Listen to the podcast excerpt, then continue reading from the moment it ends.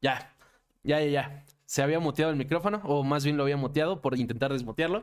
Eh, ahora sí, sé que nadie me escuchaba, pero eh, segundo programa de la tercera temporada del Terca Siglo. Feliz y emocionado con un invitado que anunciaba la semana pasada. Un invitado que viene pues de este mundo de los cómics y este mundo también de, de pues la ilustración. Eh, también hablábamos incluso antes de entrar un poco de publicidad, que, que es algo que compartimos. Y pues bueno, antes que nada quiero agradecerle por estar aquí y presentarles a Rulo Valdés. Bienvenido, Rulo. ¿Qué tal? ¿Cómo están? Muchas gracias por la invitación. No, gracias a ti. Y bueno, pues primero que nada, eh, antes le voy a decir a la gente que está viendo la entrevista, si tienen preguntas, para los que no han visto el Tercast nunca, pueden mandarlas, las vamos leyendo conforme avance la entrevista. También les explico de qué va el Tercast. El Tercast se llama así porque se trata de atraer gente terca, terca en el sentido de que persigue su pasión. Y bueno, eso vamos a ir viendo. Vamos a intentar saber qué tan terco es Rulo. Eh, ya, ya cada quien irá tomando su opinión. Y pues bueno, Rulo, lo primero que necesito preguntarte es la misma pregunta que le hago a cada invitado. ¿Cuál consideras que es tu pasión más grande, no? Porque obviamente está esta parte de, los cómics y lo geek, que digo, para los que no sepan, pues entre las varias cosas que has hecho, pues eres dibujante de cómics hasta la fecha, eh, está esta parte geek, está también, no sé, yo siento que eres bastante fanático de la cultura mexicana, ya me irás diciendo, está la parte creativa, eh, están los caballeros del zodiaco, no sé, ¿cuál es tu pasión más grande? Híjole, Ay, empezamos con todo, caray. Este, sí, aquí, aquí vamos al grano. Cañón, es lo que veo. Pues mira, creo que eh, esa fue una pregunta que me estuve haciendo eh, bastante hace un par de años cuando estaba con este rollo de los cómics. Ajá. Porque, o sea, justamente era eso, ya sabes, cuando llegas a estas edades donde te empiezas a preguntar por qué te dedicas a esto y qué, cuál es tu drive en la vida. La verdad, honestamente, creo que mi madre diría que porque soy Géminis, ah, me encanta y me encanta el chisme. Creo que lo mío es contar historias. O sea, creo que lo que más me encanta, o sea, lo que a mí me fascina y me vuelve loco es como esta parte de la narrativa, o sea, esta parte de ir contando historias de, con dibujitos, por sencillo que suene, es algo que a mí me mueve muy cañón. O sea, encontrar como formas nuevas de contar las cosas, eh, encontrar eh, esta manera de, de, poder ir narrando como poco a poco. Eh, y encontrar como formas novedosas quizás de contar la misma cosa. No sé, eso es algo que a mí me, me, me, me, encanta, como ir descubriendo patrones o creando patrones en ese sentido conforme a las historias. Creo que es algo que definitivamente es uno de mis drives más grandes, ¿no? Claro, y bueno, estaba pensando que primero que nada, qué bueno es que el invitado haya pensado, ya haya tenido como esas preguntas en su vida de por qué hace lo que hace, porque facilita eh, hacer el Tercast. Digo, no pasa nada si no saben, muchas veces me pasa que, que no se lo han preguntado hasta que, se los pregunto, pero pues bueno, uno, qué chingón eso, y dos, eh, creo que eh, esto hace clic con, con un poco de todo lo que has hecho, ¿no? O sea, de hecho, platicábamos antes de entrar del proceso creativo, de la publicidad, de de justo dibujar cómics, del proceso detrás de los cómics. Y, creo que hace sentido eh, justo esta pasión por contar historias con todo lo que has hecho. Eh, lo que quisiera saber, y esto no sé si también te has puesto a pensarlo, es ¿cuándo consideras que empezó esta pasión por contar historias? O sea, ¿Crees que empezó desde pequeño? No sé, digo, obviamente te lo decía, vi varias entrevistas que te hicieron, sé que eres muy fanático de los Caballeros del Zodiaco, entonces voy a usar ese ejemplo de, no sé si empezó desde que veías los Caballeros, o no sé si empezó desde que empezaste a dibujar, o no sé, o, ¿cuándo crees que empezó? Eh, eh, esa es, eh, otra pregunta que también me, me he hecho. Es que aparte es raro, o sea, yo, yo nunca fui, o sea, e, es muy chistoso. Cuando hablas con amigos de la infancia, siempre así de, ah, claro, es que todos sabíamos que tú ibas a ser dibujante de cómics. Ajá, claro. Y es como, sí, claro, porque además, o sea, yo eh, tenía un, un, TDA que no estaba enteramente bien diagnosticado y aparte era, era disléxico, entonces, bueno, soy disléxico porque eso no, no, no dejas de serlo nunca en la vida. Este, entonces, eh, pues obviamente todas mis relaciones eh, con respecto a cómo me la pasaba todo el tiempo dibujando tenían mucho que ver también con lo mucho que me aburría la escuela. Entonces, como que para mí el, el dibujar no era porque me gustara dibujar, era como mi manera de mantenerme atento, o sea, porque además algo que es muy chistoso con los chavitos, es que eh, generalmente siempre que está la gente dibujando piensas que no está poniendo atención, pero en mi caso era al revés, o sea, gracias a eso era que podía yo poner atención. Entonces, pero nunca me consideré como un dibujante, porque lo raro de este rollo es que yo no yo mismo no era como de los que mejor dibujaban. O sea, siempre, siempre que había que dibujar, no sé, a Benito Juárez, siempre llegaban las niñas que hacían sus dibujos todos así impresionantes, con colores así. O sea, a la fecha yo no sé dibujar con colores de madera, por ejemplo, ¿no? Y era una cosa que así preciosos. Y yo siempre era así como mi Benito Juárez con ojos de Megaman, ¿sabes? Entonces era una cosa como muy chistosa porque yo mismo no me ubicaba como un buen dibujante.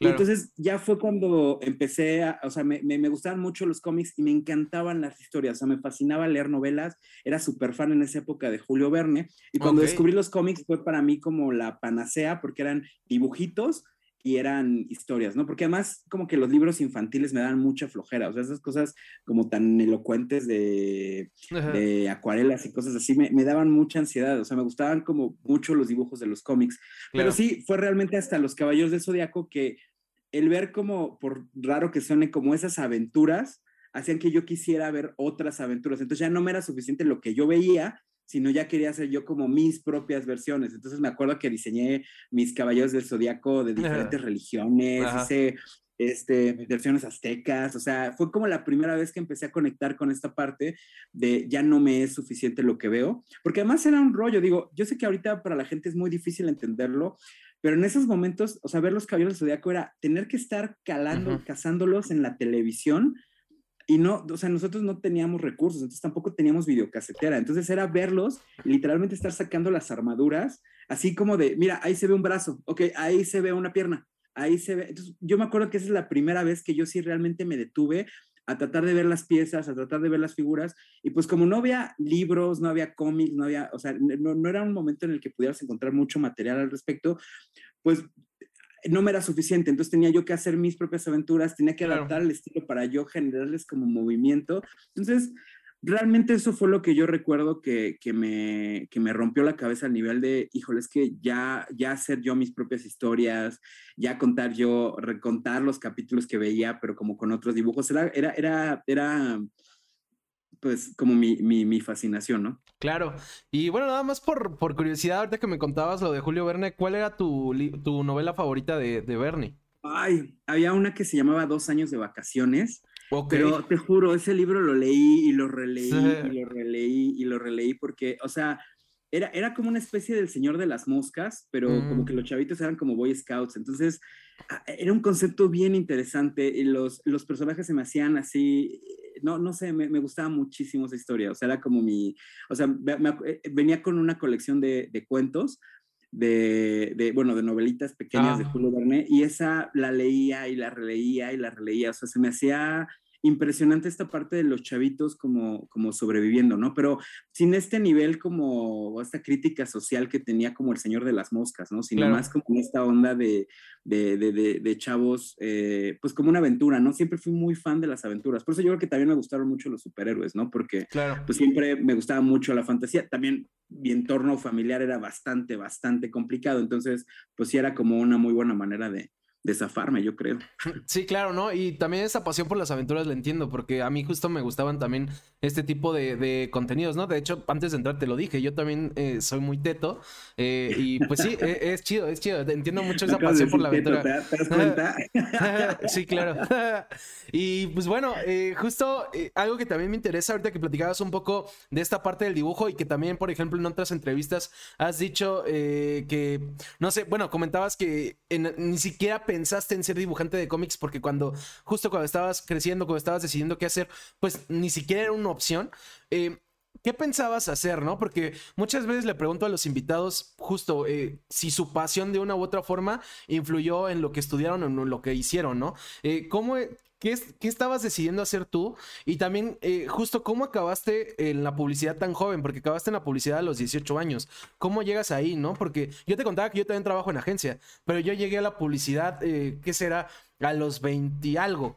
Eh, ¿Cómo llegas a los 18? Porque sí he visto casos, pero son pocos. Como, bueno, digo, al menos ahorita, no sé si, si en ese entonces eran más. Pero, no, no, me un poquito? Sí, sí, sí, es, sí, no, sí, sí, es, es difícil. Pues e, es que, a ver, son, son como cosas eh, diferentes. En mi caso, eh, yo me salgo de mi casa, pues tenía yo 14 años cuando me salí de mi casa, ¿no? Entonces, pues tenía que conseguir un trabajo entonces tuve que conseguir como una serie de trabajos, entonces trabajé de todo lo que te puedas imaginar. trabajé de personal de seguridad en un antro, trabajé de este, cortando boletos en los teatros, trabajé un montón de mensajero, de mesero, este, eh, o sea, como que tenía que conseguirme trabajos que no te pidieran una escolaridad, Sí, claro. Pero que, este, pero pues que te dieran suficiente para pagar renta, luz, agua, porque ahí es cuando descubres que ya no existe el dueño del papel de baño, ¿no? Entonces, sí. E, e, era, era, era necesario. Entonces, pero, o sea, suena un poco más dramático de lo que fue. O sea, en realidad, pues al final del día, pues siempre era moverse y estar como consiguiendo chamba.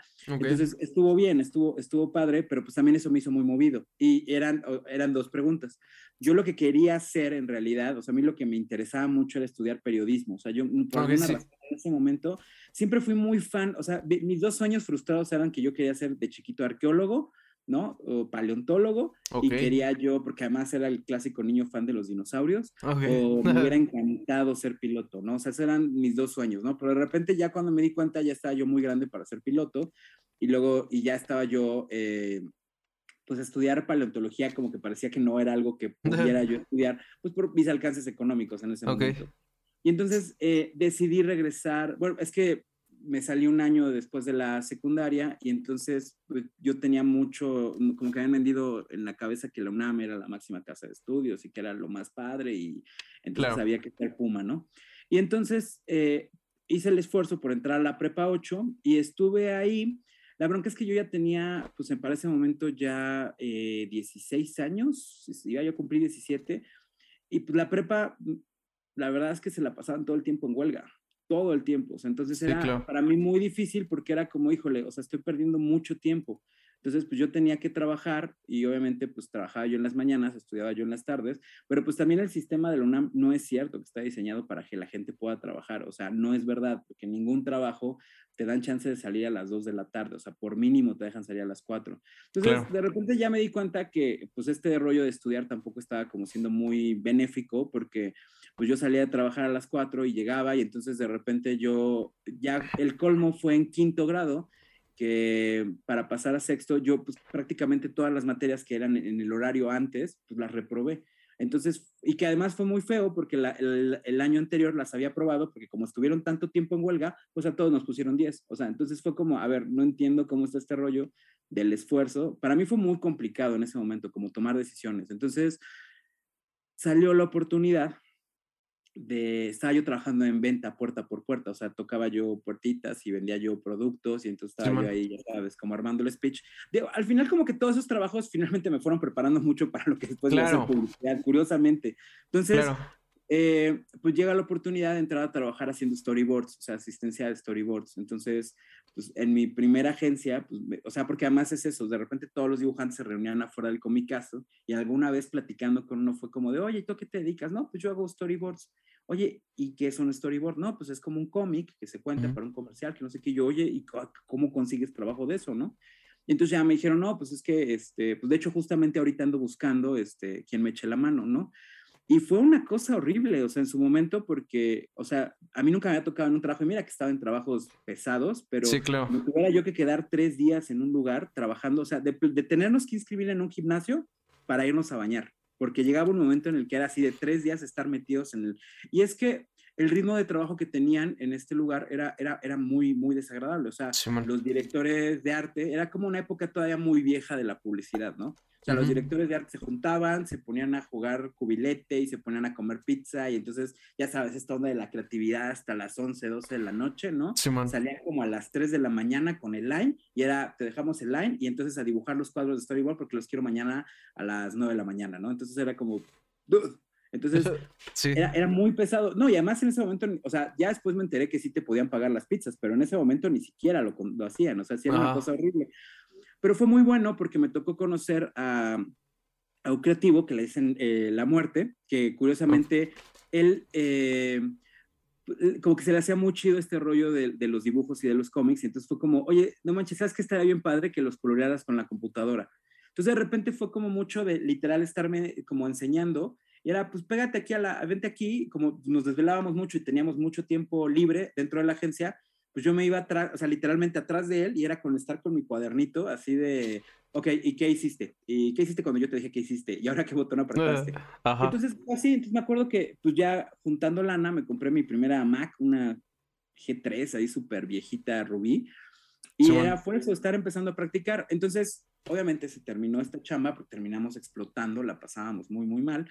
Y entonces, eh, de repente, llega la oportunidad de entrar a trabajar a otra agencia y en la otra agencia, pues yo básicamente ya tengo el rollo de que pues ya sé colorear en, en digital. Y era una época en la que todos los dibujantes todavía trabajaban con, con, con, plumones. Entonces fue como ese momento. Entonces, pues ya eso me ayudó ya no colocarme solamente como bocetista, sino ya como asistente de arte. Porque tenía que justificar el gasto de la computadora y entonces para, para meterme como, como, o sea, ya no había manera de meterme como bocetista, sino meterme, que fue malo al principio porque eso hizo que o sea, bueno, según ellos fue malo porque me ponían a hacer también diseño gráfico, o sea, tenía que hacer yo algunas de otras, o sea, cosas de otras cuentas para justificar mi sueldo, por así decirlo. Pero para mí fue muy bueno porque pues prácticamente aprendí a, a pues me volví diseñador gráfico en la, pues ahora sí que en la... en la, ajá, en la práctica. Sí, en la práctica. Entonces, pues, y todavía era una época bien loca, ¿no? O sea, todavía existía como el puesto de Paystock, que había como que armar y cortar y armar como la presentación, porque era así de ten la lista porque nos vamos a Nueva York en dos horas. Entonces, como que fue ese periodo, pero digamos que pues siempre fui como muy aplicado y muy ñoño. Entonces también llegó un momento donde dije, ¿sabes qué? Pues ya, o sea, lo de la prepa creo que ya no va a ser opción. Entonces, pues ya fue cuando definitivamente me decidí salir y decidí dedicarme ya pues de lleno a esto de la publicidad. Entonces, claro. así fue como fue básicamente la historia. Claro, y justo también me parece interesante porque lo que comentabas, ¿no? El, hecho de todos estos trabajos que tuviste antes, por ejemplo, lo decías, ¿no? Este tema de, moverse, este tema de justo de buscarle, creo que también fue una de las razones por las que aprendiste a, también esa parte del diseño que también obviamente te llevó a ir creciendo en la publicidad, ¿no? Entonces, justo se, va, eh, se van viendo como este tipo de, acciones que, te ayudaron a, seguir creciendo. Antes de, continuar, pues hago una pausa para leer el, el saludo que te manda Prudente Lobo, Rulo. Eh, ah, saludos a, Prudente Lobo. Eh, te comento por si llegaste tarde, eh, si tienes alguna pregunta, Lobo o Prudente Lobo, no sé cómo decirte, pues puedes mandarla y la leemos en algún momento, pero siéntete libre de participar, igual que quiera que esté viendo. Saludos a Pepe Goles, que también anda por ahí, a Gaby, mi novia, que también siempre anda aquí viéndonos, a Primo, que también anda por ahí, a todos los que andan, pues bienvenidos. Y bueno, Rulo, justo algo que, que quisiera saber también es, ok, estuviste mucho tiempo en la publicidad. Eh, yo sé que sí te gustaba porque me lo comentaste antes de entrar. Em, antes de, preguntarte qué te aportó la publicidad para posteriormente ser dibujante de cómics, eh, cuéntame que también qué te, eh, qué te aportaron. Bueno, antes de qué te aportaron, cuéntame primero cuál de los trabajos que tuviste antes de la publicidad fue uno de los que más te gustaron, ¿no? Porque ¿Y qué más te aportó para, para, todo lo que has hecho en la vida? Porque hay uno, eh, uno nunca sabe eh, eh, los pequeños detalles que luego influyen mucho en tu vida, ¿no? O sea, esas cosas que, que dan, o sea, que uno cree que dan igual y que al final se vuelven importantes. Por ejemplo, no sé, yo luego, tiene mucho que no lo digo, ¿no? Pero por, por la carrera, no sé si algún día me va a servir, pero la ex capital de, de Sri Lanka nunca la voy a olvidar, que es Sri Hawaii Kote. No sé si algún día me va a servir, pero puede ser de ese tipo de, de cosas tontas que, que, algún día tal vez me sirvan, ¿no? Entonces, hay, hay eh, un trabajo en particular que te haya aportado mucho en lo que haces hoy en día. Es que creo que tú acabas de poner un perfecto ejemplo con la capital de Sri Lanka. Creo que el, tema real no es solamente el conocimiento que vas adquiriendo en bruto, ¿no? No es, no es solamente como que te sepas los nombres de los sí, claro. 1600 este, sectores de los linternas verdes y, lo, y lo manejes. Pero lo que sí es importante es cuál es tu postura con respecto al conocimiento. O sea, si tú tienes la capacidad de tener en tu disco duro ese dato, entonces claramente tienes la apertura para tener un montón de más datos en la cabeza. Y eso es lo que creo que es realmente importante. Porque, o sea, al final del día yo una de las cosas que más aprendí es que, pues, a mí me gustaba comer, ¿no? Entonces, y me gustaba comer bien, ¿no? me gustaba vivir bien. Entonces era como, pues tengo que trabajar. Entonces no tenía mucho chance. Pero pues en ese inter también vas conociendo a mucha gente, te vas divirtiendo. O sea, por ejemplo, trabajar cortando boletos en los teatros era súper loco y fue súper divertido, ¿no? Entonces, o sea, porque me tocaba ver obras, me tocó ir a Blanquita todavía, me tocó ver espectáculos así súper raros. O sea, la verdad es que, eh, o sea, eran cosas a las que yo también no tenía mucho alcance y que me ayudó mucho, o sea, de repente eso de, pues casi casi entrar a los vestidores del, del, Blanquita y estar ahí, que de repente las bailarinas te digan, oye, es que si me puedes abrochar, y pues tú tienes 14 años y es así como de, ok, así se vende a de veras, o sea... Eh, son cosas que te ayudan como a cambiar mucho el chip de vida, ¿no? Y también, o sea, al final del día, pues, yo, o sea, hasta creo que como los 25 años, pues siempre era el niño, o sea, en realidad, o sea, hasta porque pues obviamente toda la gente que yo conocía, pues estaba en, en, en, en secundaria, ¿no? Y estaban en prepa, ¿no? Entonces yo ya tenía que estar trabajando con adultos. Entonces, como que al final ya las experiencias te van llenando, ¿no? Y creo que uno de los trabajos en su momento que también para mí fue como muy importante fue como esta parte de venta puerta por puerta, porque fue el enseñarme a a que no existían puertas cerradas, a esta, esta, esta cuestión del que decía el chicharito, a mí me tocó escucharla muchos años antes, que era como el no ya lo tienes, o sea, ya estás viviendo en el no, ya estás en el punto donde tu, tu proyecto, tu negocio, tu paquete, lo que sea, todavía no está vendido.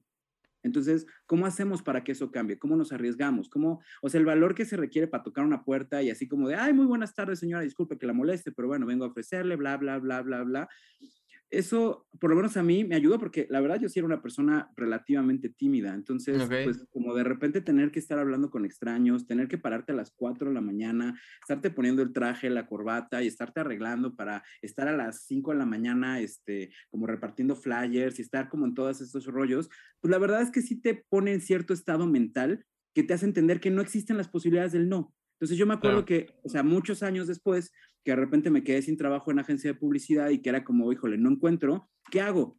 Me voy a un puesto de revistas, compro una revista Eres, me acuerdo que siempre en las revistas, porque además es lo que te digo, cuando eres curioso, porque además, o sea, cuando la gente siempre me pregunta qué estudié, es como chistoso decir, pues es que estudié hasta la prepa y la gente asume que como soy artista, entonces soy flojo. Entonces es como, a ver, no, a mí me gusta mucho estudiar, me encanta estudiar, me encanta leer. Entonces, pues, leyendo de eso que te pones a leer las revistas hasta las cosas que no tienes que leer, que son las letras chiquitas, pues, vi que en algunas, en la, mayoría de las revistas, pues venían los teléfonos. Entonces me acuerdo, digo, ahora que ya sé todo el proceso creativo que necesitas para, para entrar a Televisa, me doy cuenta cómo la seguridad que me regalaba mi propia ignorancia me hacía llegar a donde yo quisiera, porque de repente era estar marcando y así de, hola, ¿qué tal? ¿Cómo estás? Fíjate, soy Rulo Valdés y soy dibujante. Y entonces, oye, nada más para preguntar si están solicitando dibujantes. Y pues seguro que el primero que me contestó fue el poli, fue como de, a ver, espérame tantito, ¿no? Entonces ya me pasó con la recepcionista, hola, ¿qué tal? ¿Cómo estás? Mira, soy Rulo Valdés, no. sé qué, no estamos buscando. Y así te juro, o sea, fue una llamada que habrá durado como 20 minutos que me estuvieron pasando, pasando, pasando con gente,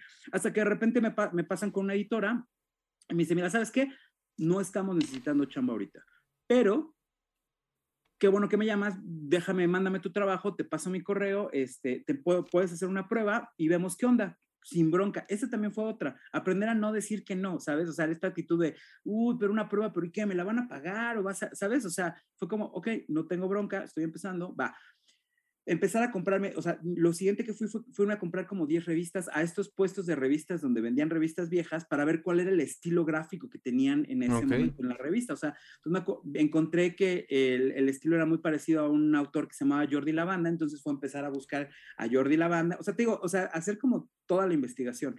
Y luego, y, esas cosas, por ejemplo, las aprendí en publicidad. Sí, sí sonaba. Justo, ese es el proceso. Entonces, después, hacer mi ilustración y a la siguiente semana, por pura suerte, me hablan y me dicen, ¿sabes qué? Se nos acaba de enfermar nuestro ilustrador y necesitamos una ilustración ¿Te la puedes aventar? Claro que sí. Aviento la ilustración y me quedo casi dos años haciendo horóscopos.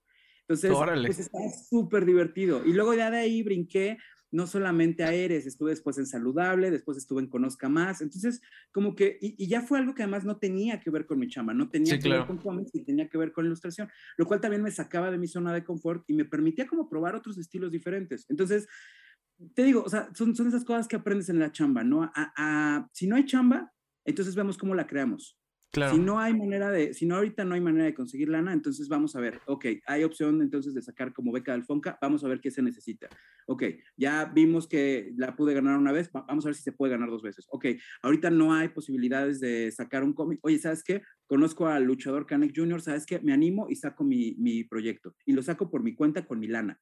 Entonces, eh, la ventaja es que siempre estar haciendo cosas así o siempre estarse moviendo de, de esas maneras, pues al final del día Canek Jr. fue una gran, un gran tiro a gol porque, por ejemplo, ese fue un proyecto totalmente nuestro que pagamos con nuestra lana, que vendimos, pero obtuvo la suficiente difusión y le fue suficientemente bien que al final del día, pues a DC le llamó la atención esa chamba y al final terminé, terminé dibujando Batman, ¿sabes? Sí, claro. terminé dibujando Batman en México. Entonces, como que son cositas que se van acomodando y por eso es que también nunca te puedes como quedar quieto. Y eso es una actitud, o sea, eso es lo que yo realmente creo que sí es el verdadero talento. O sea, el, dibujar bien es algo que obtienes con un montón de horas nalga. O sea, eso es algo que estás practicando, practicando, practicando, practicando. Pero esta, esta visión, esta este como visión de tiro a gol, es lo que vas adquiriendo con esta actitud que tienes como para estar pensando en cómo ves el conocimiento, cómo lo vives. O sea, lo que tú, lo que tú decías hace un rato, pues, saber la capital de Sri Lanka habla de la buena actitud que tienes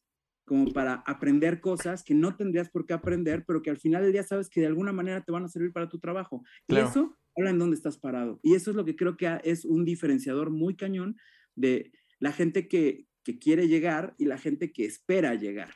Claro. Entonces, es, es como importante un poquito encontrar la diferencia. Entonces, yo eso lo aprendí, pues literalmente desde tener que estarme parando en la mañanita con mi trajecito ahí, tocando la puertita y así de, hola, ¿qué tal, señora? Sí.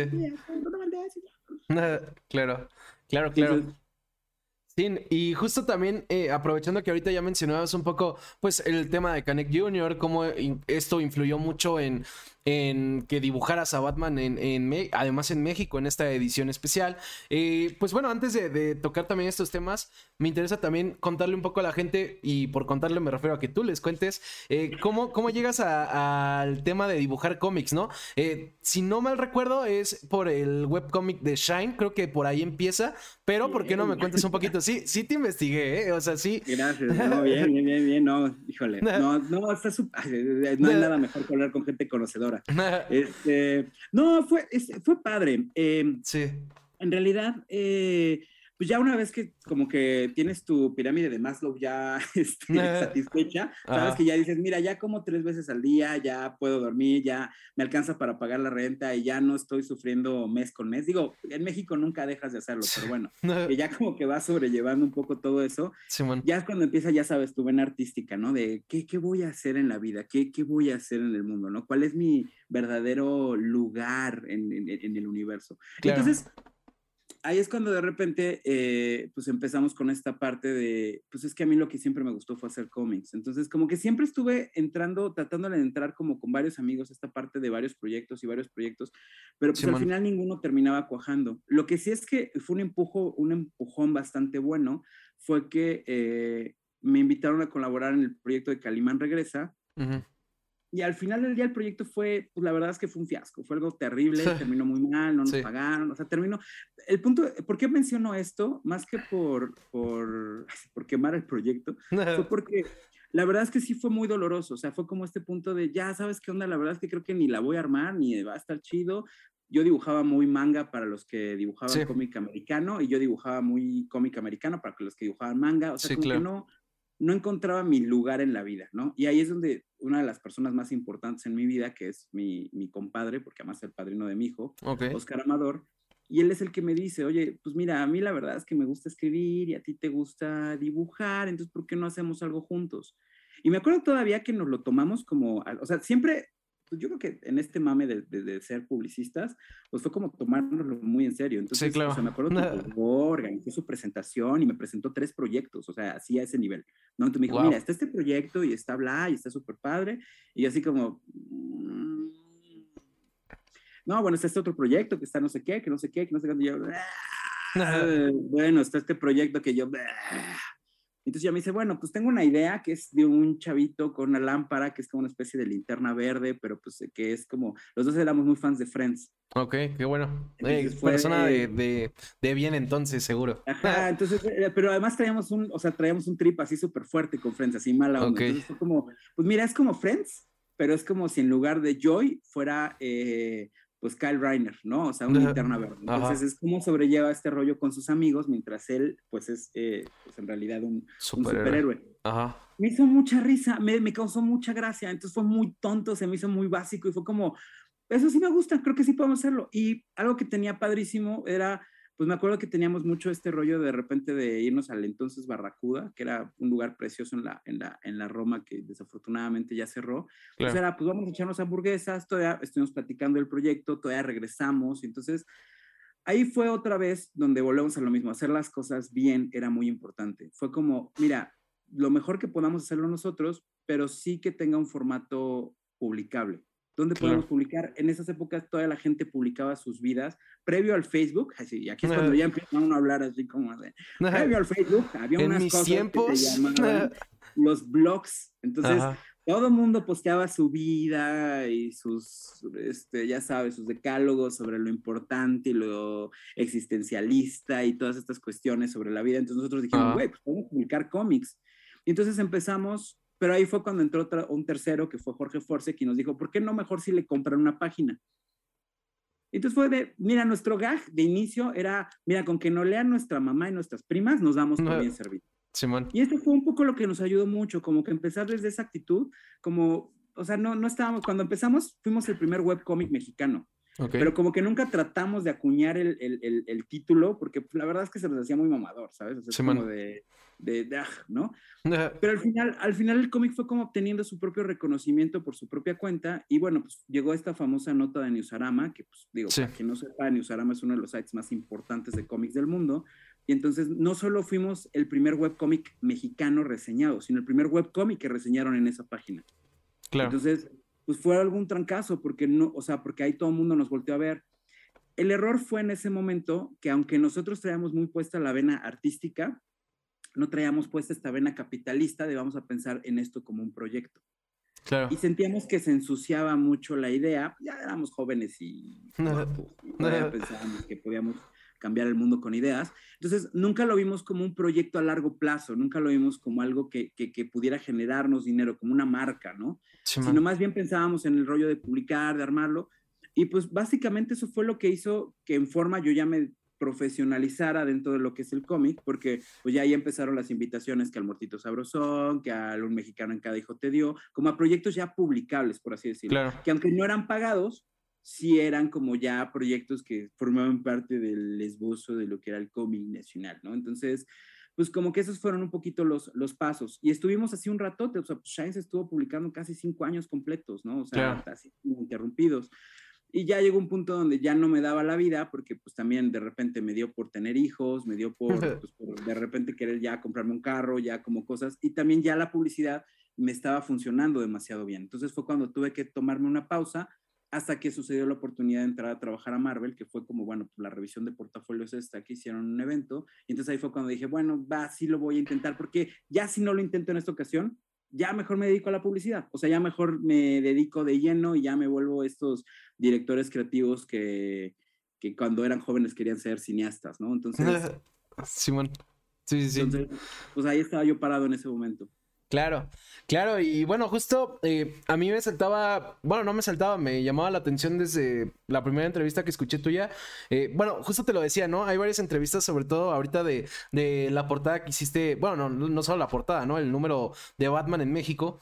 Y pues bueno, justo algo que, que me llamaba la atención es en una de esas entrevistas, creo que en la de Mundo Geek, si no mal recuerdo, comentabas cómo fue este proceso de, de, ser elegido para, para ser quien trabajara en este, en este proyecto, ¿no? Y hacías eh, esta referencia, bueno, usabas varios términos que yo dije, no, pues ahí se nota lo publicista, ¿no? O sea, el tema de los, de los peloteos, el tema de cómo, cómo iban trabajándolo, incluso eh, nada más no dijiste la palabra pitch, pero dijiste que muchas veces este tipo de proyectos es muy similar a cómo se hace en publicidad, ¿no? Eh, a, lo, a lo que quiero ir con esto, tengo varias preguntas, pero la primera es, eh, o sea, ¿de qué consideras que te ha servido la publicidad en esta otra vertiente de, dibujante de cómics? Eh, ¿qué, ¿qué, plus te ha dado que tal vez otros dibujantes eh, no lo traigan porque no trabajaron en la publicidad, ¿no? más allá de que obviamente ellos también traen sus fortalezas, ¿qué consideras que te aportó a ti que tal vez te ayuda con los trabajos que vas obteniendo? Pues mira, las primeras dos cosas que creo que, eh, y era un poco lo que platicábamos hace rato, la primera que me aportó así cañón es a, no pasarme de mamador con los procesos creativos. Ok. O sea, a, cada proyecto tiene que tener un deadline, cada proyecto tiene que tener una temporalidad y cada proyecto se tiene que generar. O sea, quizás no es el mejor dibujo, quizás no va a ser la mejor historia, pero que tiene que tener un momento donde salga. Entonces, sí tienes que plantearte como determinados objetivos que tienes que además cumplir un poco religiosamente. Entonces, esa es la primera parte que me enseñó la publicidad. También otra cosa que me enseñó fue a quitarme esta parte de, es que mi idea es la idea más original del mundo y entonces nadie más la puede ver y entonces nadie la vea, nadie hable de ella y no, si la escuchaste, entonces más bien es porque eh, me están robando la idea. Y es, no, no, no, o sea, cualquier idea tiene un montón de vertientes y donde salió una buena idea, salen un montón. Entonces también a no casarte con tus ideas, ¿no? Y a no pensar que encontraste el hilo negro porque un día leíste los X-Men y de repente viste Evangelion y entonces, ¡pum!, algo te conectó y entonces dijiste, híjole, de aquí soy.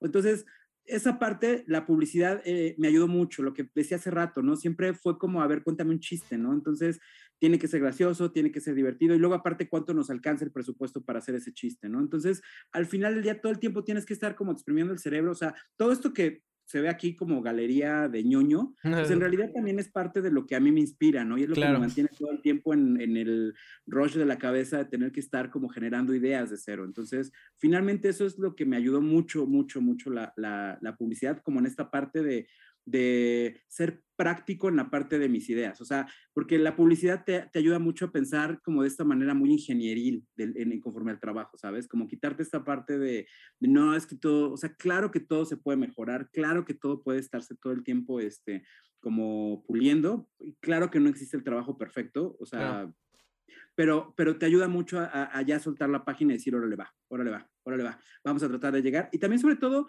a esmerarte en tratar de comunicarte, a no pensar que tus ideas son tan increíbles que todo el mundo tiene que entenderte. Claro. O sea, ¿sabes? O sea, y, es una parte también muy importante para mí de, un proyecto en general, es qué, quiero comunicar, cuál es la parte que, que, se quiere transmitir. O sea, lo que te decía hace rato, a mí me encanta, o sea, creo que mi drive en la vida es llevar la idea A al punto B. O sea, eso es lo que a mí me encanta. Entonces, desde ahí es como, como mucho el poder no perder tiempo a veces, como en estas partes. Eh, pues como de repente pueden llegar a ser como muy autoconflictivas, ¿no? Entonces, que, hacen que los procesos se atoren. Obviamente todo es un trabajo en proceso y bueno, te lo digo, pero obviamente también, obviamente todo lleva cierta catarsis y todo lleva cierto drama mientras estás trabajando, pero por lo menos la publicidad me ayudó en su momento a, a eso y bueno, también a saber cobrar por mi trabajo, ¿no? eso, es, eh, importante. A, valorarlo y, a, y a decir, mira, pues, o sea, vale esto, ¿no? O sea, entonces, e, eso también fue como una cosa que me, me, echó mucho la mano, ser como muy práctico en esas partes de, de el arte, ¿no? Y el producto. Entonces, creo que eso fue como una de las mayores virtudes que encontré dentro de la publicidad. Claro. Y bueno, también Justo eh, una de las razones por la que el programa se llama el Tercast, y lo digo a menudo, es porque perseguir tu pasión o, hacer lo que te gusta o, pues sí, dedicarte a lo que quieres, no necesariamente todo el tiempo es fácil, ¿no? Por eso digo yo que hay que ser terco, porque a veces hay momentos malos. ¿Hubo algún momento en el que pensaras en rendirte? Digo, más allá tal vez, ya nos contabas un poquito de, de este momento con lo de Calimán, que tal vez te bajoneó un poco, eh, pero ¿hubo algún otro momento que, que, en el que pensabas en rendirte? En el que te bajonearas, en el que dudaras. Eh, no sé, incluso en una entrevista hablabas del síndrome del impostor que en algún momento te dio con esto de, con este tema de Batman. Eh, ¿Hubo algún momento en el que pensabas en rendirte? Pues fíjate que es una cosa bien chistosa. No solo un momento, un montón de momentos. O sea, no, no, no, no es, o sea, eh, a veces es muy bonito cuando te dedicas a esto de hacer cómics porque todo el mundo piensa que ya la hiciste, ¿no? Y es como, no, no funciona de esa manera. O sea, haces un proyecto y luego tienes que volver a hacer otro, porque además como no abandonas este mal hábito de comer tres veces al día, pues entonces tienes que estar constantemente, ¿sabes? Como, como produciendo cosas. Y lo que es real, no sé, yo vi una, una, una, una, masterclass que dio Guillermo del Toro que a mí, a mí me ayudó mucho como a aclarar esta idea y es, pues es que en realidad casi todo el tiempo estás viviendo como, cometiendo errores, como aprendizaje, como, o sea, porque además, o sea, la gente ubica los highlights, ¿no? Ubicas el proyecto de, de, Batman, ubicas que traje con el Hombre Araña, los X-Men y todo esto, pero, pues, por ejemplo, entre el proyecto del Hombre Araña, ¿no? O sea, que, que, salió la portada del Hombre Araña y mi último proyecto con Marvel, pues casi pasaron dos años. Entonces, pues fueron dos años en los que no estuve trabajando, o sea, no estuve trabajando en, en ese editorial. Entonces tenía yo que generarme mis propios proyectos. Entonces, pues fue cuando de repente metí lo de la beca del FONCA, fue cuando de repente metí, o sea, el, trabajo tiene muchos bemoles, o sea, porque además también, de por sí, cada trabajo también te exige, o sea, alguien decía, trabaja de lo que te gusta y nunca tendrás que trabajar, y a mí se me hace la estupidez más grande del mundo. O sea, se hace una cuestión bien primermundista, o sea, porque ah. la realidad es que, o sea, sí, yo amo mi trabajo, pero cuando son las 4 de la mañana y tengo una entrega al otro día a las 7 y todavía me faltan como cuatro páginas, híjole, mira, aunque sea Marvel, te juro, te juro, te juro que en ese momento no soy el más fan del mundo. Sí, claro sí, sí son procesos que además eh, tienes que ir como haciendo un poco de callo. O sea, no, no, no existe esta cosa de, ah, ya me descubrieron y ahora sí ya voy a cumplir todos mis sueños y entonces ya me voy a comprar mi palacio y con mis caballeros del zodiaco. no, o sea, es algo que vas trabajando, que vas generando y que además todo el tiempo te vas cayendo. O sea, todo el tiempo te estás eh, preguntando si realmente eres bueno en esto, ¿no? Luego de repente también eh, el, el, el los colegas, el ambiente, como en cualquier ambiente artístico, es, es muy pesado. O sea, todo el mundo está esperando a que te caigas, todo el mundo está esperando a que, a que la riegues, todo el mundo está esperando a que hagas el comentario inadecuado. La... Entonces, se vuelve pesado. y, y, solo eres dibujante de cómics, que la neta de las cosas, pues también está, o sea, yo siempre he dicho que está muy padre, pero pues estoy del lado del güey que toca el triángulo en la orquesta, o sea, ¿sabes? O sea, sí está padre mi profesión y es muy chida, pero tampoco creo que vaya a curar el cáncer, ¿sabes? Entonces, esas son como este tipo de cosas que todo el tiempo te estás como, eh, pues, congestionando en la cabeza, ¿sabes? De alguna manera. Entonces, no es un proceso sencillo. Digo, tampoco es como que merezca un premio por, por, por seguir en pie, ¿no? Pero sí creo que en México realmente sí es un acto de verdadera rebeldía, es lo más punk del mundo dedicarte a una cosa de estas por todo lo que conlleva, porque además volvemos a lo mismo, también pues yo ahora que dedico eh, mi tiempo a dibujar cómics, a, hacer todas estas cosas, pues obviamente tengo poco tiempo para estar con la familia, todo el tiempo estoy trabajando, si estoy metido en un proyecto, todo el tiempo estoy pensando en eso, todas las cosas que tienen que ver conmigo y mi vida y todo esto van como en relevancia hacia esa parte. Entonces, pues también obviamente mis procesos mentales, mis procesos sociales se vuelven totalmente distintos a los de los demás, ¿no? Entonces, pues obviamente tiene cierto precio, ¿no? Y tiene cierto peso también. Entonces, pues e, e, es, es, complicado a veces ir sobrellevando un poco todo eso, ¿no? Pero también es parte de lo divertido y es parte del camino, ¿no? Es parte de ir jugando e irte divirtiendo y pues también a veces afrontar como estas cosas, ¿no? Claro, claro, ahí se ve pues también la pasión, ¿no? Que de hecho también, digo que sí, sí me eché varias y también creo que en algún momento en Nerdos Podcast, este, que le mando saludo a Fink y a Héctor que ya estuvieron aquí. Eh, si no mal recuerdo, Héctor, justo ah, estabas hablando de un tema así, fue lo que dijo, ¿no? Que ahí se veía eh, que te gustaba. Pero, pues bueno, eh, algo que también quisiera saber, aprovechando que, entre las cosas que mencionabas, justo decías, eh, luego la gente nada más se fija en los highlights, ¿no? Pero no se fija en también estos momentos en los que tal vez te caes, estos momentos en los que dudas. justo hablando de los highlights que mencionabas, algo que también yo pensaba es, y te lo digo, en todas las entrevistas, pues es hablar de, ahorita de, del tema de Batman, o en su momento, pues era el tema de, la portada de Spider-Man, ¿no? Que por algo es, ¿no? O sea, la verdad es que están muy chingonas. O sea, dibujar a Spider-Man eh, frente al ángel, dibujar a, Batman ahí en Bellas Artes, pues qué chingón, ¿no? Pero eh, yo lo que quería preguntarte es: se habla mucho de esto, pero ¿cuáles son esos trabajos tuyos de los que te gustaría que se hablara más o de los que te sientes más orgulloso. Digo, también puede ser que sean estos y se vale, porque pues obviamente son, son grandes logros, pero ¿cuáles son para ti eh, eh, tus trabajos más especiales o, de los cuales te gustaría que se hablara un poco más? Pues mira, es un tema bien chistoso y bien complicado porque, o sea, si hay una parte de mí que claramente le gusta que a la gente le guste mi trabajo. Sí, claro. O sea, me encanta pero también creo de corazón que no, o sea, yo creo que nunca me voy a enterar cuál es mi influencia o lo ah. que hice realmente, pues hasta que ya esté muerto, ¿sabes? Probablemente mis hijos se enteren, ¿no? Pero, y, tampoco me importa, o sea, como que es que justamente cuando me preguntas qué trabajo es, pues todos los trabajos que he hecho, o sea, obviamente como no, o sea, no sabía hasta dónde iba a llegar, ¿sabes? O sea, sí, claro. Mira, la primera vez que a mí me tocó que me, me o sea, publicáramos y de repente salía la nota en Usarama, yo pensé que ya había llegado el highlight de mi vida. O sea, dije, no manches, esto es lo mejor que puedo hacer. Después, eh, pues salen las entradas del NotFest, ¿no? Entonces también igual, ¿no? Entonces luego, eh, pues entro a trabajar en Marvel, ¿no? O sea, mi primera página, o sea, mi primer cuadro de mi primera página de Marvel, estoy dibujando a Wolverine y a Nightcrawler cayendo en una isla completamente llena de dinosaurios. Yo dije, es que no voy a dibujar cosa más chingona en la vida, o sea, ya esto, ya, o sea, después de esto ya me puedo morir, o sea, ya, ya hice lo que tenía que venir a hacer al mundo, ¿no? Y luego pues esto, me toca dibujar eh, la primera portada, o sea, el hombre araña ah, con el ángel de la independencia detrás, o sea, es como, Dios santo, ¿sabes? O sea, fue como Luego apareció en un video de reggaetón. Entonces, como de, wow, ya, ya, ya, ahora sí ya, hice todo. sí, sí, te juro, como en esa película de Camino al Dorado, así de ya el caballo era sorpresa, ¿sabes? O sea, eso ya no me lo esperaba. Y luego de repente es como, híjole, está la posibilidad de dibujar Batman.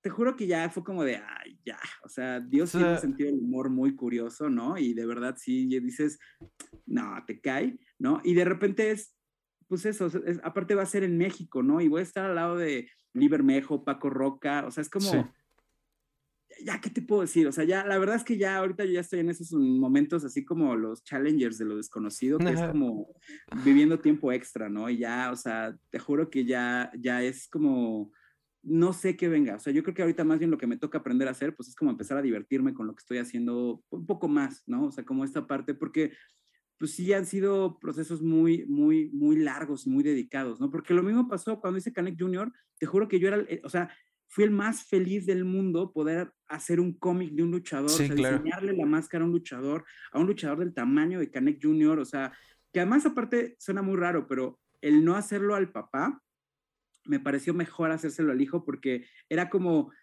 podía jugar yo más, ¿sabes? O sea, no, podía yo, o sea, eh, eh, eh, verme más experimental, o sea, de jugar con el personaje, dibujarlo más, lo más yo que pudiera, o sea, escoger colores que, que, ya no tuviera que alguien me estuviera diciendo, no, es que los colores tienen que ser así, así, así, y es que tu color es muy chillón, bla, bla, bla. Fue como, no, esto es mío y va como yo quiero, y entonces quiero jugar y que de repente se sientan que las tomas cambian de, de, de, de toma y cuando golpea a Canek Jr., cambiar la paleta de colores, o sea, fue lo más yo que pude ser en la vida, ¿no? Entonces, la verdad es que te juro que no te puedo decir un solo trabajo que haya hecho que no le haya puesto todo el corazón, que no le haya puesto todas las ganas del mundo. O sea, hasta cuando estoy haciendo Dermosquad, es como un proyecto que adoro, ¿sabes? Es como, o sea, porque tiene sus bemoles, o sea, tiene sus dificultades y tiene sus claro. cosas que hacen que sea como, híjole, estar sacando. Entonces, es así, ¿sabes? Entonces, algo que aprendí, y eso volvemos a lo mismo otra vez desde el principio, es pues hacer cada trabajo como,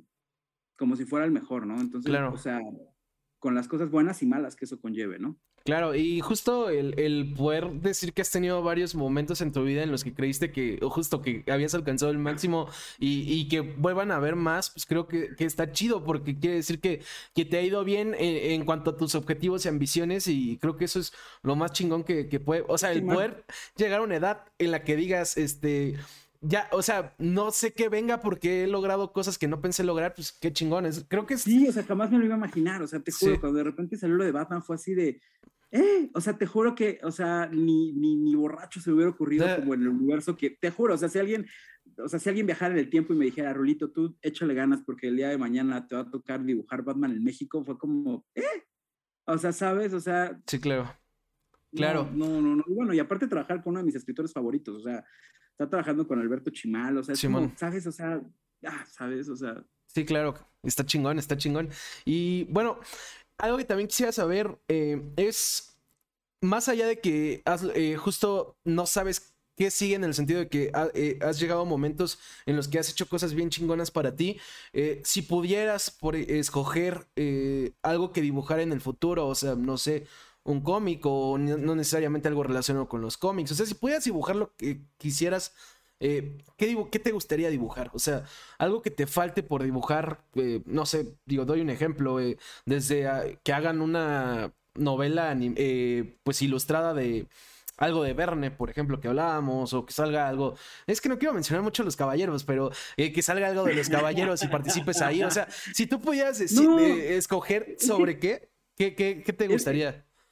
Es raro porque, o sea, hay cosas, eh, es, que hay cosas, por ejemplo, no sé, o sea, por ejemplo, que ya la verdad más es como por hobby. O sea, por ejemplo, me encantaría dibujar algo de Flash, por ejemplo. O sea, ah, ya ahorita como en ese mundo, eh, me encantaría dibujar quizás algo de Linterna Verde, algo más de Wolverine, por ejemplo, no sé, o sea, como en ese universo, que aparte me gustara dibujar, porque además, o sea, hay, hay superhéroes, por ejemplo, no sé, Superman es mi superhéroe favorito, pero no sé si me gustaría dibujar un cómic, o por ejemplo, como, como con el Hombre Araña, el Hombre Araña es mi personaje favorito, pero también, ay, hacer un cómic completo del Hombre Araña no sé si es como lo mío, ¿sabes? Entonces, claro. No, no sé, supongo que Flash...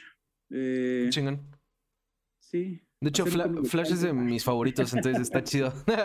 y bueno, justo también te pregunto esto porque en algún momento lo decías, ¿no? Hablabas de, de este tema de cuando tomas como esta decisión de dejar la publicidad, enfocarte a esto, o ahorita también decías, ya logré todo esto, eh, justo ya tal vez debería enfocarme también a esta parte, digo, más allá de que obviamente tienes que comer tres veces, a esta parte de, de pues, de crecimiento, de realización, de, de justo eh, ir más allá de, pues, ambiciones como de, de qué dibujar. O sea, no sé si me explico, pero como desarrollar esta parte artística o esta parte personal. Eh, yo lo pensaba desde que me contabas cuando dejaste la publicidad. ¿Tú qué opinas eh, que debería ser una persona eh, en el sentido de si tú crees que debería primero trabajar justo hasta que eh, pueda tener como ya esta parte económica en la que puedes sustentar el buscar esta realización? O buscar esta realización desde joven, ¿no? Te lo pregunto también porque, por ejemplo, ahorita me acordaba mucho no ha venido este programa, pero en proyectos anteriores he platicado mucho con, no sé si lo ubicas, eh, con Mario Flores, eh, ilustrador entre varias cosas. Y bueno, él también, eh, al igual que nosotros, también trabajó en publicidad, ¿no? De hecho, trabajó en agencias en las que trabajé. Y él me decía en algún momento que yo le contaba de un proyecto que, me, estaba muy apretado yo entre el trabajo y el proyecto, me decía, pues igual enfócate ahorita a, tu trabajo, crece y ya después lo haces, ¿no? Yo lo que quiero saber es tú qué le aconsejarías a, una persona, si no sé, desde los 18, digamos, quiere buscar esta realización eh, personal eh, o artística, ¿tú qué le recomendarías? Primero, justo consigue el sustento económico y laboral para enfocarte a esto o, persigue tu pasión desde joven? Mm, es, es, difícil, es que es, bien raro. Claro. Y, no quiero sonar eh, con este rollo de los privilegios, pero, o sea, lo que es real es que o sea, muy poca gente en México se puede dedicar al arte, realmente. Claro. Si no tiene cierto apoyo económico, o sea, es, es, difícil, es, es, complicado. Eso de me voy a sentir a sentar un año a escribir una novela, pues, si no estás trabajando en otra cosa, no lo, no lo alternas. Ahora, esta parte de seguir un sueño siempre es muy romántica y es una idea muy bonita y es una idea que, que, suena bastante onírica en ese sentido, ¿no? Claro. Pero también creo que es importante tomarte las cosas en serio. O sea, creo que eso es lo que hace que la gente sea profesional o no lo sea. O sea, en mi cabeza, cuando dije me voy a dedicar a esto del dibujo, fue me voy a dedicar a esto del dibujo. Y entonces me puse a estudiar todo lo que tuviera que estudiar, me puse a leer todo lo que tuviera que leer y, estoy todo el tiempo tratando de actualizarme. Me lo tomo en serio. O sea, soy un dibujante y es lo mismo que ser un abogado. O sea, en ese sentido, los abogados tienen que estar todo el tiempo leyendo, buscando leyes, leyes de otros países, leyes de otros estados, leyes de... Entonces, así funciona y con los doctores es igual. Entonces, yo tengo en mi cabeza que tomarme en serio mi trabajo de la misma manera que, cualquiera se toma el suyo. Entonces, esa es la parte que hace que, bueno, pues mientras voy desarrollando mi trabajo, pues todo lo demás tenga que ver con obtener recursos que me apoyen en mi labor artística. ¿Por qué? Porque yo, o sea, yo de repente era como, mira, prefiero gastarme una lana en comprarme una buena computadora que comprarme un par de zapatos nuevos, ¿sabes? O sea, o de repente, eh, pues quizás puedo aventarme el, me voy a comprar unos cómics y ese día pues comí sándwiches, ¿sabes? O sea, así es como funciona, o sea, realmente, pero tiene mucho que ver eh, lo que te decía hace rato con la actitud de la gente, o sea, porque esto de tú persigue tus sueños, pues sí, pero si persigues tus sueños y al final no te lo tomas en serio, pues de nada sirve, ¿no? Sí, claro a muchas personas que de repente deciden, pues es que lo mío fue dibujar y entonces acabo, o sea, me tocó dar clases de repente de, pues es que yo vendía mi vaca, mi camioneta y todo para venirme a estudiar cómics a México y es, oye, bueno, sí, pero ¿cómo es posible que te vienes a hacer eso y no puedas hacer una sola tarea? ¿No? claro. no puedas hacer, eh, no puedas meterte a investigar, no puedas, no puedas cumplir con lo que te estoy diciendo. O sea, el, el, o sea, el aprendizaje no viene por osmosis, ¿no? O sea, es una cuestión que tienes que estar todo el tiempo y constantemente trabajando en ello. Entonces, eso es lo que creo que realmente le puedo recomendar a la gente, o sea, que tenga mucha tolerancia a la frustración, aprendan a sobrellevarla, pues, pues también al final del día pues esta parte de persigue tus sueños es, pues sí, sí, persíguelos, pero todo lo que vaya en torno a, que tengan que ver con ser funcional, porque también este rollo de tener 40 eh, años, estar en casa de tus papás y de repente decir, híjole, es que déjame, le voy a preguntar a Rulo Valdés cómo le hizo para entrar a Marvel, pues yo ya no estaba, o sea, ¿sabes? O sea, es como, pues es que trabajo desde que tengo 18 años, entonces... o sea, yo no te puedo dar la fórmula porque pues finalmente a mí lo que me funcionó es eso. Y es que o sea, nosotros, de nuevo, otra vez es que esta, vez, esta visión de vemos el proyecto y pensamos que llegamos ahí mágicamente, ¿no? Es como cuando te paras en una obra de teatro y los ves a todos actuando, ¿no? Y es como, ay, qué bárbaro. Y es como, ¿sí saben qué difícil es aprenderse un guion, ¿no? Con las bailarinas, con los violinistas, con los, o sea, están todo el tiempo practicando, o sea, no te puedes detener. Entonces, pues ese es el tema, o sea, no, todo el mundo quiere la parte del éxito, pero nadie quiere, pues, esforzarse lo necesario para llegar a ese punto. Entonces, no, no, no quiero sonar como el abuelito de, es que en mi época nosotros teníamos que echarle ganas, pero pues es que el hambre sí te hace ser bien creativo, o sea, el hambre es la madre de todas las creaciones y, o sea, sí, la necesidad es la madre de todas las invenciones, entonces, sí, claro. es real. Entonces, yo creo que, que viene mucho desde ahí. Y, y, y, con respecto a mis necesidades artísticas, yo nunca lo he visto desde ese punto de vista, porque si mi drive en la vida son mis necesidades artísticas, pues me pierden la mamada, es así de tal tipo de, no, es que lo importante es crear y la dicotomía, el, no, o sea, eso es una mamada, o sea, al final del día, pues estás haciendo una chamba, tienes que cumplir, tienes que cumplir cierto deadline, tienes que comunicar ciertas cosas, que es lo importante, hasta dónde puedes llegar en el tiempo que tienes, con la lana que ganaste y con lo que tienes ahorita como para poder llegar hasta ese punto. Entonces, claro. Es ahí donde trato de estarme parando todo el tiempo. Entonces, por eso te digo también, no sé si mis si mi trabajo vaya a revolucionar o vaya a generar una sensación de, ay, o sea, no creo que vaya a cambiar el estilo del cómic en México a partir de lo que estoy yo haciendo. Claro. hago lo que hago y qué bueno, si a la gente le gusta, si en algún momento dado llega a tener importancia, qué chido, pero no lo hago por eso, porque al final es como, hablar para sentirse escuchado es lo único necesario, pero hablar para que los demás piensen que eres inteligente, Dios sabe que ese no es mi fuente. Claro, claro. Y está chido, está chido saberlo. Y justo también, bueno, algo que quería preguntarte, que no, es tan serio esto, pero me llamó la atención. no, este. ya, ese ya, ya nos quedó claro que eres Géminis. que justo, de hecho, como me decías lo de los horóscopos, me quedé pensando de, seguro le echabas más ganas a Géminis.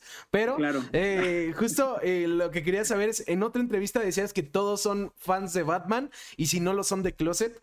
Eh, yo lo que quería saber es, ¿hay algún superhéroe que no te Eh, alguno o algún cómic que no tiene y no, no, tiene que ser solo de DC o de Marvel, ¿no? Que es lo más popular. O sea, pero alguno en, particular que no seas fan, o sea que no es que estés en contra de él, pero pues no, no va contigo. o sea, tú, quieres que me odien, así ya.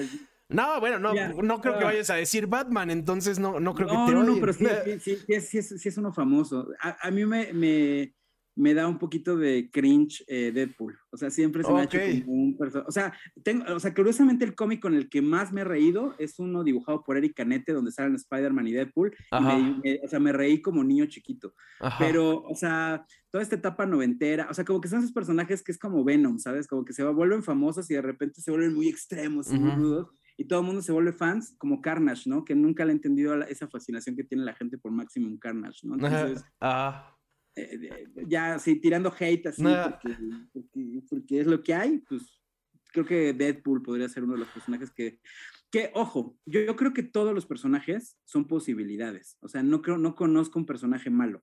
Claro. O sea, creo que existen malos desarrollos, porque reitero, Deadpool tiene la ventaja que, o sea, tiene, o sea, cuando lo dibujaba, por ejemplo, Paco Medina y lo estaba este, escribiendo, creo que era Niciesa, si mal no recuerdo, o Lotwell, era muy divertido, o sea, era un cómic muy, muy gracioso, ¿no? Inclusive, o sea, la verdad es que toda esa etapa de Barbieri y, Medina, que fue la que me chuté porque, pues bueno, tenía el gusto de conocerlos, entonces, pues fue como, de verdad la disfruté.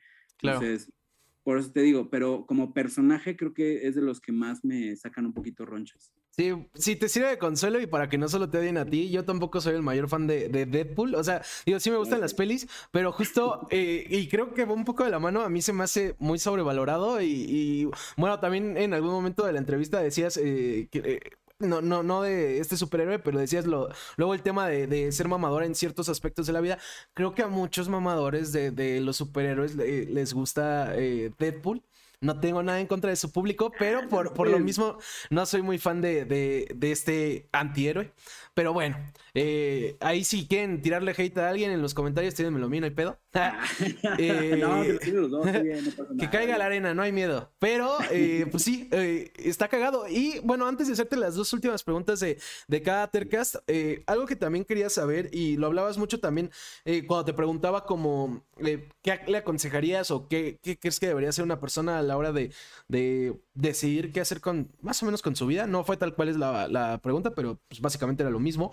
Eh, tú hablabas también de este tema de, ok, persigue tu sueño, pero si lo vas a perseguir es perseguirlo, chingarle, es eh, trabajarlo, es aprender, es eh, vivirlo, ¿no? O sea, no solo quiero la parte del éxito, pero no quiero toda la parte que va detrás del esfuerzo y todo esto, ¿no?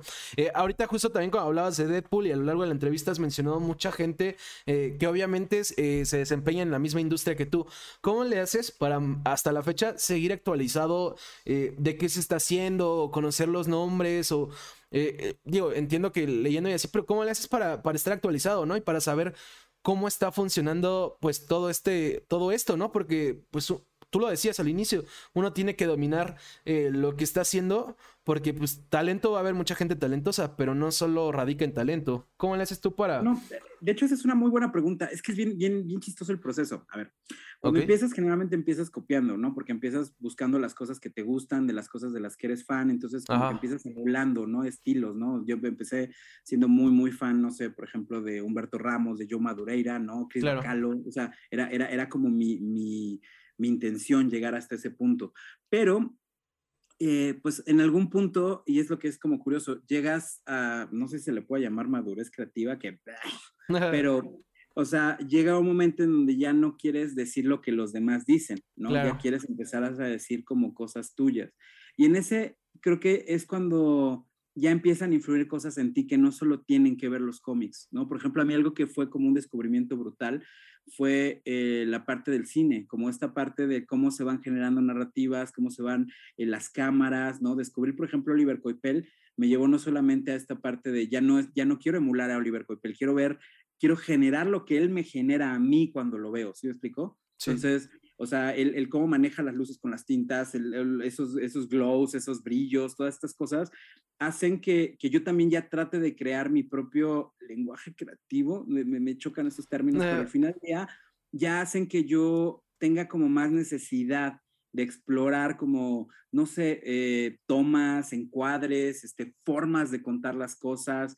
Eh, y eso va haciendo, que es lo que la gente me pregunta cuando dicen cómo encontrar el estilo, ¿no? Pues es que en realidad es eso. Entonces, o sea, sí creo honestamente que, pues, ya no te, o sea, ya, ya, ya cuando dejas de moverte solo en el área en el que estás trabajando, o sea, como quien dice, ya dejas de leer solo cómics, sino ya también empiezas a ver como cosas con el manga, con los tebeos, empiezas a ver cine, a, a, influirte por cosas, por raro que suene, como la música, cómo te influyen dentro de la narrativa, ¿no? O sea, porque además también, o sea, por, ejemplo, para mí es como muy chistoso ir como armando casi, casi mis playlists de cada proyecto en el que voy trabajando, ¿no? Y a veces, o sea, la gente no se imaginaría qué tipo de playlist estoy escuchando cuando estoy trabajando en determinado proyecto. Entonces, ¿sabes? o sea, sí, sí, sí, o sea, la gente no sabe que yo escuchaba Paquita, la del barrio, cuando estaba yo trabajando Batman, ¿no? Entonces, Ajá. Sí, sí, sí. Esa, esa no me la sabía para que veas. O sea, sabía de Café Tacuba, sabía de la maldita vecindad, pero no sabía de Paquita. Nadie, nadie habla de la venganza como lo hace Paquita la del barrio. claro. Ni de las ratas. Exacto. Entonces, pues al final, ese es como parte un poco de, de, del proceso. Entonces, no, no, no te puedo decir ahorita ya, porque inclusive cuando me preguntan, ¿no? ¿Cuáles son tus dibujantes favoritos? Es, pues es que va variando también del proyecto, sí, claro. va variando conforme a lo que estoy viendo, ¿no? También que, que, por ejemplo, no sé, si ahorita estoy, no sé, trabajando con Batman, pues entonces, o sea, buscar a Jiménez, buscar a, no sé, eh, eh, lo que se está publicando ahorita, pero también, por ejemplo, no sé, por ejemplo, voltear a Joe Kelly, voltear a ver a Norm Brayful, o sea, como que e, es un poquito de, de, Y también ver dentro de eso qué es lo que tú quieres, cuál es tu necesidad, o sea, sí, porque al final se vuelve conectarte con esta pregunta otra vez de niño, de bueno, si yo contara una historia de Batman, ¿cómo la contaría? ¿no? O sea, ¿qué haría? ¿Qué, qué, qué, ¿Cuál sería mi diferenciador, no? Y a veces lo encuentras, pues más a partir de todo lo que vas buscando, vas encontrando esos huecos de decir, ah, mira, esto me gusta más, esto yo lo, yo lo amalgamaría con esto, esto lo mezclaría, esto lo quitaría. Entonces, pues es, es, yo creo que va por ahí, ¿no? Un poco. Claro. Y bueno, antes de hacerte estas dos preguntas, nada más porque me, pareció interesante este pilón, da tu respuesta de, de, la música. Si pudieras dibujar una canción, ¿cuál te gustaría dibujar? Ay, no, no, no porque más te juro, soy ñoñísimo, O sea, mira, me gusta YouTube, entonces, o sea, quien, ya quiera cortarle desde aquí. Entonces, no, no sé, yo creo que, eh, no sé, o sea, ahí sí las posibilidades son infinitas, ¿no? O sea, ok. O sea, pero por ejemplo, hay una canción que se llama Who's Gonna Ride in Your World of Horses que me encanta de YouTube. o sea, y es una canción que escucho constantemente cuando estoy narrando cosas. Entonces, me gusta mucho como esta, esta, este feeling que me da. Entonces, quizás hacer una historia que se llamara así probablemente sería como la onda. Ok, qué chido. Qué chido. Y bueno, eh, las últimas dos preguntas de cada tercas. La primera es, eh, Rulo, eh, más allá de lo que piense cada quien, si escuchó la entrevista completa, que espero que sí, ¿te consideras una persona terca?